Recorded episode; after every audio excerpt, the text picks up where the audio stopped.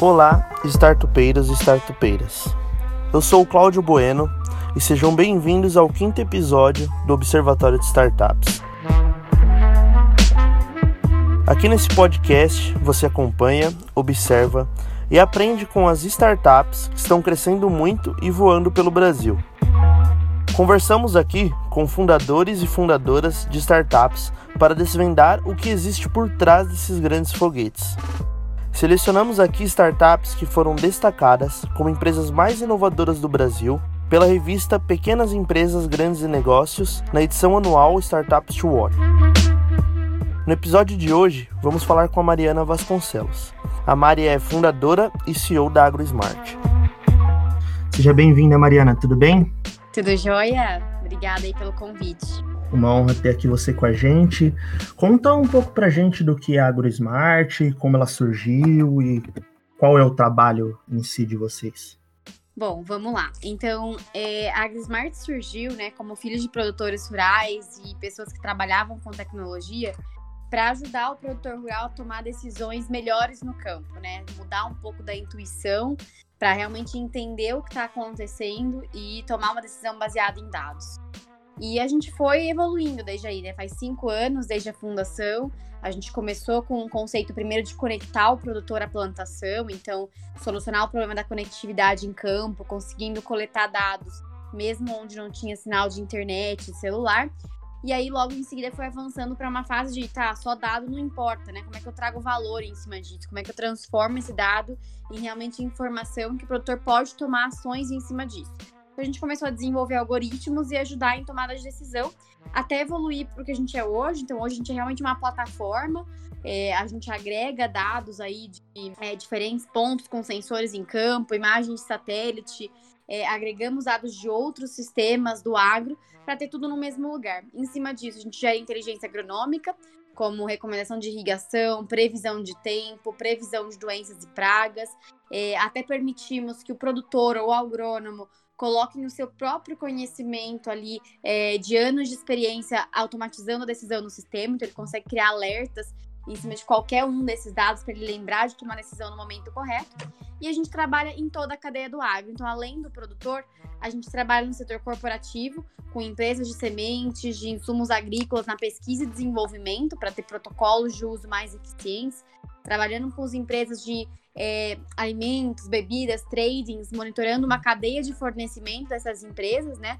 Ao ajudar o produtor na ponta a tomar decisão e a essas empresas terem seus KPIs de sustentabilidade, criar residência climática para garantir é, o nível de qualidade, alocar melhor a mão de obra, até planejar a cadeia de suprimentos a longo prazo. E por fim, a gente também, essa informação também ajuda no setor financeiro. Então, a gente, com esses mesmos dados, consegue ajudar os bancos e seguradoras a precificarem melhor os seus produtos e a criar ofertas né, que sejam mais acessíveis para o produtor rural. Só para entender melhor sobre o produto de vocês, hoje em dia a AgroSmart ela não tem um produto só, ela tem uma rede de produtos ali que ajuda o cliente de vocês de uma maneira completa ali na produção dele, certo? Exato, a gente não é tipo aquele modelo de um one feature, mas a gente é uma plataforma onde ele consegue ter da vários dados da lavoura e tomar decisões em cima disso, seja ele um produtor ou seja ele algum outro player da cadeia do agronegócio. Conversando com outros founders aqui, a gente percebe que às vezes no início tem, tem muito problema para encontrar as dores certas e para formular esse produto certo logo no início. Vocês tiveram problemas com isso logo no início? Como foi para formular o primeiro produto de vocês? Para onde vocês olharam? Para encontrar a dor exata e para desenvolver algo ali que já garantisse um sucesso inicial, digamos? Tá, bom, a gente tem, é, da parte de produto em si, por ser de família do agronegócio, por conhecer o campo de perto, é, a gente não teve tanta dificuldade no início para conseguir formatar a dor, né? De entender o que, que precisava ser desenvolvido. É, a maior, é, acho que, mudança e aprendizado nesse tempo foi criar produtos que resistam. Então, como a gente foi muito sempre do começo, falando com muitos clientes, falando com produtores, é, falando com corporações, entendendo onde está a dor, a gente conseguiu direcionar bem o produto.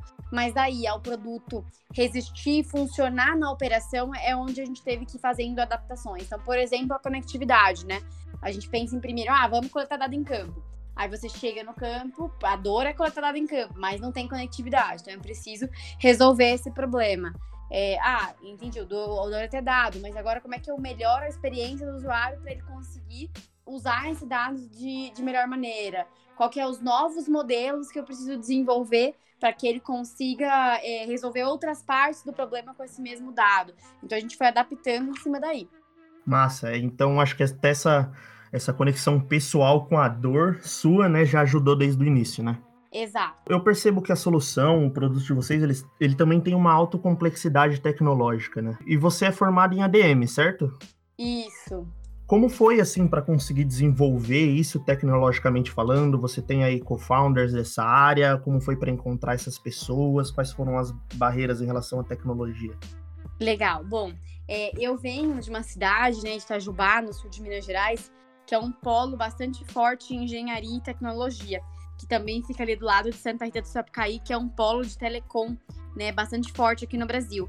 Então, eu conhecia já os meus sócios, um dos sócios desde criança e outro sócio na universidade, que vinham de outras áreas, né? Então, o Rafael era designer e ele já programava, gostava bastante de, de, mexer com tecnologia, então ele tinha esse lado de produto, de software. E o meu outro sócio, o Thales, ele é engenheiro é, eletricista, mas ele é um maker, assim, ele cria, ele inventa as coisas o tempo todo. Então, as primeiras versões da plataforma realmente fomos nós três que fizemos, né? Eu atuando ali mais próxima do cliente e os dois construindo o produto. E aí, a segunda leva de coisas que a gente precisou foi a agronomia. E aí, logo no início da nossa jornada, a gente fez uma aliança com a Exalc, né, que é a Universidade de, de Piracicaba, da Universidade de São Paulo, é, a escola de agricultura, e a gente trouxe agrônomos e meteorologistas. Na minha própria universidade tem, é uma das poucas universidades que tem curso de meteorologia, então a gente juntou os dois é, para fazer essa próxima etapa que era transformar o dado em modelos agronômicos e modelos meteorológicos. Massa isso, ver esse time de founders que se complementam, acho que é um fator chave para o sucesso também, né? Total. E conta pra gente um pouco como que é inovar no setor agro, porque a gente vê muitas agrotechs patinando nisso, principalmente em relação a como chegar no cliente, quais são os maiores desafios desse setor em si. Bom, eu acho que tem diferentes vertentes, assim, acho que inovar no setor agro, de certa forma, ela, ela tem dois lados. Ela é fácil do ponto de vista que o produtor ele é sedento por inovação. Então, por conta do Brasil ser um dos poucos berços agrícolas que tem é, uma agricultura de clima tropical, é, o produtor nosso sempre buscou por tecnologia. E quando eu falo tecnologia e inovação, é, eu não falo só da digital, né? A gente da nova geração, a gente tende a relacionar tudo que é inovação com o digital. Mas na verdade teve inovação de processo, de manejo, né? Quando a gente começou a fazer o plantio direto, que é deixar a palha no solo para proteger o solo. Quando a gente teve a biotecnologia, que começou a trazer inovações em sementes e criar variedades que sejam mais adaptáveis à nossa cultura, né? Aprender como manejar os fertilizantes. Então a gente teve séries de inovação, até agricultura de precisão nos anos 2000, que, que, levou a nossa agricultura a sair de uma agricultura de subsistência na década de 70 a ser uma das pioneiras no mundo hoje. Então, nesse sentido, o produtor é muito inovador. Então, consequentemente, ele está muito aberto e sempre buscando por inovações. Bom, isso é um lado, né, dessa fase da facilidade. Então ele busca. Por outro lado, como o agro é um, é um mercado aberto, né? Vamos dizer assim, ele é um terreno aberto que tem muita variação de clima, tem muito risco. O produtor, ao mesmo tempo que ele busca inovação e que ele é aberto, ele é avesso ao risco. Porque ele já toma muito risco na operação em si. Então, quando ele vê uma inovação, o processo de adoção ele é um pouco devagar. Então ele é um pouco, ah, deixa eu testar primeiro, deixa eu ver o meu vizinho usando primeiro para eu poder usar. Então, assim, tem muita demanda, gera inovação, mas a curva de adoção dessa, dessa inovação ela é mais devagar por conta dessa, dessa aversão, aversão ao risco, onde eu primeiro vejo, eu primeiro é, testo, vejo outras pessoas testando antes de eu ter adoção do mercado como um todo. Em suma, qual é a estratégia de vocês para chegar nesse cliente? Porque imagino que muitas startups aí, quando quer aumentar os clientes, investem ali numa estratégia de growth eficiente. E imagino que o cliente de vocês talvez não estejam nesses mesmos ambientes, né? Qual que são as características desse cliente? Como vocês fazem para crescer essa base? Exato. Então a gente tra traz um pouco de mistura dos dois mundos, esse mundo de growth, desse mundo digital, com o que funciona no mundo offline. É, a gente tem sim estratégias inbound e outbound marketing, a gente gera bastante conteúdo e posiciona né, esse conteúdo para o produtor. É, o produtor busca muita informação, ele está conectado, então ele está ali. Por outro lado, o, o, jeito que ele consome é diferente. Então, quando a gente pensa no, no modelo tradicional de marketing, de e-mail marketing, isso não funciona. O produtor não usa o e-mail mas ele usa o WhatsApp. Então, recentemente, quando foi lançada a API para o WhatsApp, né, foi a felicidade das agtechs, porque agora você Imagina. conseguir é, gerar engajamento na ponta via WhatsApp facilita bastante. Então, eu diria que sim, tem essa parte de growth, mas ainda tem é, para alguns produtos aquela necessidade do pessoal, né? Ah, legal, eu ouço, eu entendo, eu faço uma demo, mas na hora de comprar eu quero uma visita pessoal. Então ainda tem essa questão de estar próximo, de estar no polo agrícola, de tomar um café pelo produtor. Alguns deles preferem ter uma tecnologia menos avançada, mas um relacionamento mais próximo com o agrônomo que vai lá ver ele, porque não é só comprar a tecnologia, é tudo aquilo que ele leva de conhecimento com ele quando ele está lá. Então a gente tem estratégias de vendas direto, né, de closers que estão em campo. E o que é muito forte, que ajuda muito no crescimento, é a estratégia de canais. Então a gente faz parcerias com canais de distribuição de lojas de insumos agrícolas, com grandes corporações, como eu mencionei, que acabam quando colocando a gente na cadeia deles, seja de clientes ou seja de fornecedores, também nos ajuda a crescer mais rápido. Então é uma mistura dessas estratégias. Então, inclusive, hoje em dia você tem pessoas aí que estão na rua, que viajando e visitando esses produtores. Exato. Esse momento agora, esse, esse cenário de realidade que a gente está vivendo com o coronavírus, ele até desafia um pouco essa realidade, né? Onde a gente tinha bastante pessoas em campo, bastante pessoas viajando e o pessoal do escritório fazendo as demonstrações. Então, nesse momento, a gente não está fazendo visitas para vendas, a gente está limitando as visitas em campo somente as extremamente necessárias para manutenção de equipamentos, instalação de equipamentos em projetos que não podem esperar, porque o campo acontece, a safra começa e não dá para esperar. É, mas aí eu acho que vai ser um, um tipping point, a gente fala, né? A, a, o que precisava para acelerar a adoção de tecnologia no agro, né? Para impulsionar a agricultura digital. Isso porque o produtor, não só com a gente, tá tendo que não pode mais ir na loja da revenda, a revenda não pode visitar ele. Então ele tá tendo que usar as mídias digitais, o telefone, para decidir e comprar outros insumos mais básicos que a tecnologia. Então ele acaba que tá fazendo a força né? E se adaptando à força a esse cenário. Então, o nosso cenário passa a ser mais normal. E a gente que já sabia operar assim, ganha velocidade e ganha diferencial. Então, eu acredito que o cenário pós-coronavírus vai ter favorecido bastante a adoção de, de Quais são os maiores desafios que a AgroSmart tem enfrentado aí para esse ano? Como está o cenário que vocês atuam e qual é a sua visão para o futuro que vocês querem ser? Eu acho que o maior desafio agora, sem dúvida, é a crise do corona, né? É como uhum. startup é, repensar a nossa estratégia, estender o nosso runway, é, criar métodos onde a gente consiga continuar crescendo, porque o nosso mercado é um mercado que não para, o agro não para. Não pode parar, né? Não pode parar, porque a gente não pode ter uma crise de desabastecimento, além de uma crise de saúde, e como atender nesses novos modelos, né? Então, eu também tenho problemas de logística, é, né? Precisa entregar mercadoria, precisa chegar sensores e não chega. Então, acho que esse é o nosso maior desafio, manter um time é, trabalhando home office, onde parte do time, que é a parte de tecnologia já, já tem isso muito nativo, mas o pessoal de campo, agrônomo, eles ficam super desmotivados de estar em casa, né? Que, que gostam desse contato com a natureza, que gostam de viajar bastante. Então, manter esse engajamento do time nesse momento tem sido um desafio. Como visão de longo prazo, né? A gente está aí caminhando para se consolidar é, como a maior plataforma de agricultura digital na América Latina. A gente já tem operação em outros países da América Latina e a gente está intensificando bastante essa presença e iniciando aí, né, já com contatos para os próximos passos, que é, é entrar para para sudoeste da Ásia e, a, e países na África, porque acreditamos que somos o player mais capacitado para conseguir ganhar e liderar o mercado de, emerging, de, de países emergentes. Então, estamos nessa linha, estamos olhando M&A, então estamos buscando outras agtechs que se encaixam nessa tese e que nos deixem mais fortes é, né, dentro dessa presença global que a gente quer ter, dentro de features ainda da plataforma. Então, acho que essa é, essa é a minha visão aí para os próximos anos. Então hoje vocês já são globais e a, o objetivo é só aumentar essa globalização de vocês, então.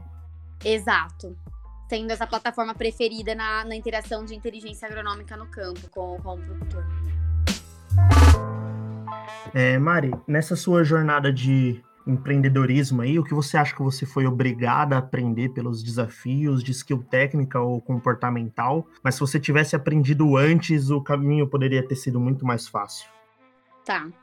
É, eu acho que duas coisas, porque a parte técnica mais de tecnologia eu até que aprendi bem rápido e já vinha numa trilha dessa na minha carreira. Mas eu acho que a questão de, de máquinas de vendas, né?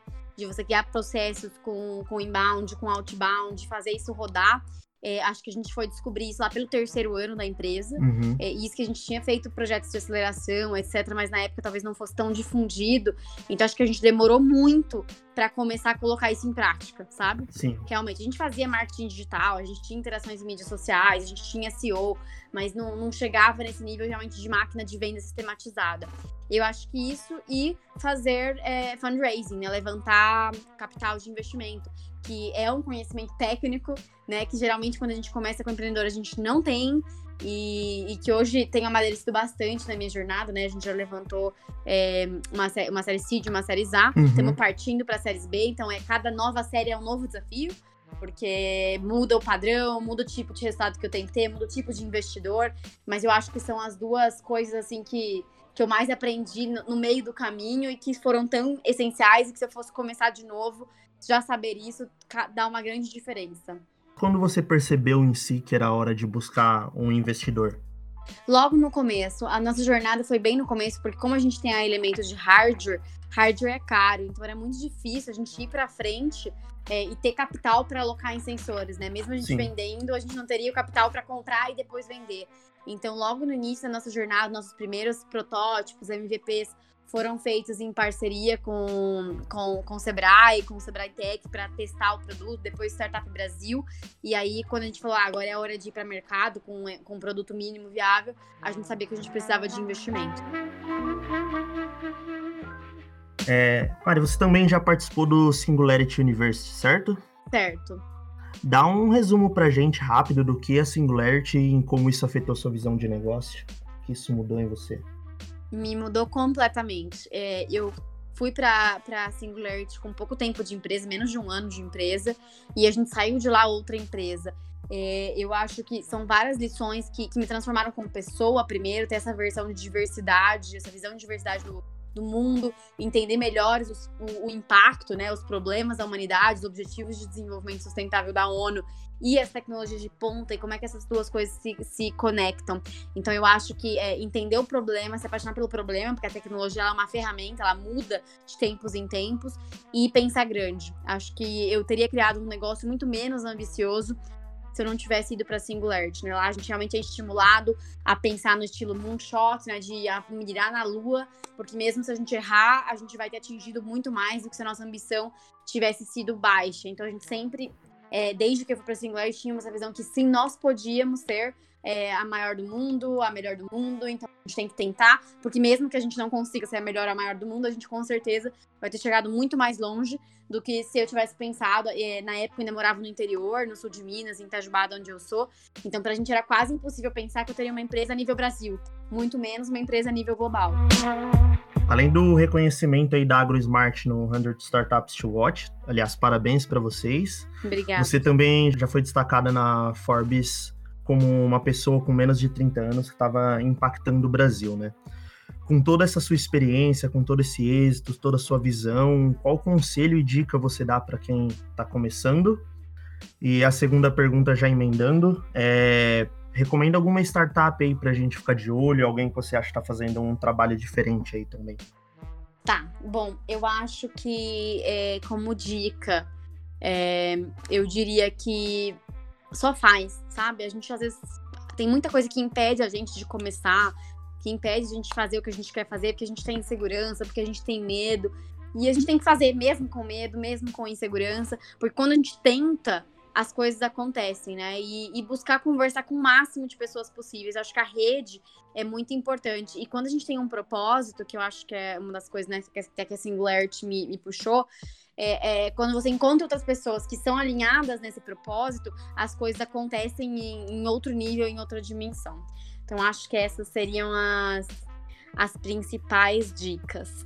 Agora, outras startups para vocês acompanharem. Nossa, tem tantas que fica difícil, né, a gente a gente vê é, aqui no Brasil, eu recomendaria todo o ecossistema de startups agtech que tem no, no Vale do Piracicaba, né, que chama Agtech Valley. Eu acho fantástico a gente ter conseguido criar um ecossistema de verdade no Brasil é, e, e, que funcione, que vende para fora como uma marca. E a gente muitas vezes tem essa síndrome de patinho feio, de olhar para fora é, né, e e, e, buscar e, achar que lá é melhor e que lá o ecossistema funciona. E aqui a gente vê exemplos de ecossistemas funcionando. Então, você tem é, a Egro, a Agronal, Inseres, é, empresas que estão aí avançando bastante, a Robatec, estão crescendo e, e, vale a pena olhar. E do lado pessoal, eu acho, eu recentemente comecei a usar uma startup chamada Notion, que, que tem um, lá, um ambiente de trabalho online, é, é, gratuito, tem plano pago, mas é gratuito, e que mudou minha vida, assim, de, do ponto de vista de me organizar, meus objetivos, etc. Então, é, gosto bastante. Mari, é isso. Muito obrigado aqui pelo papo que você bateu com a gente. Todo sucesso para você aí, para todo mundo da AgroSmart, viu? Obrigado mesmo. Muito obrigada a vocês. Fico à disposição, pessoal.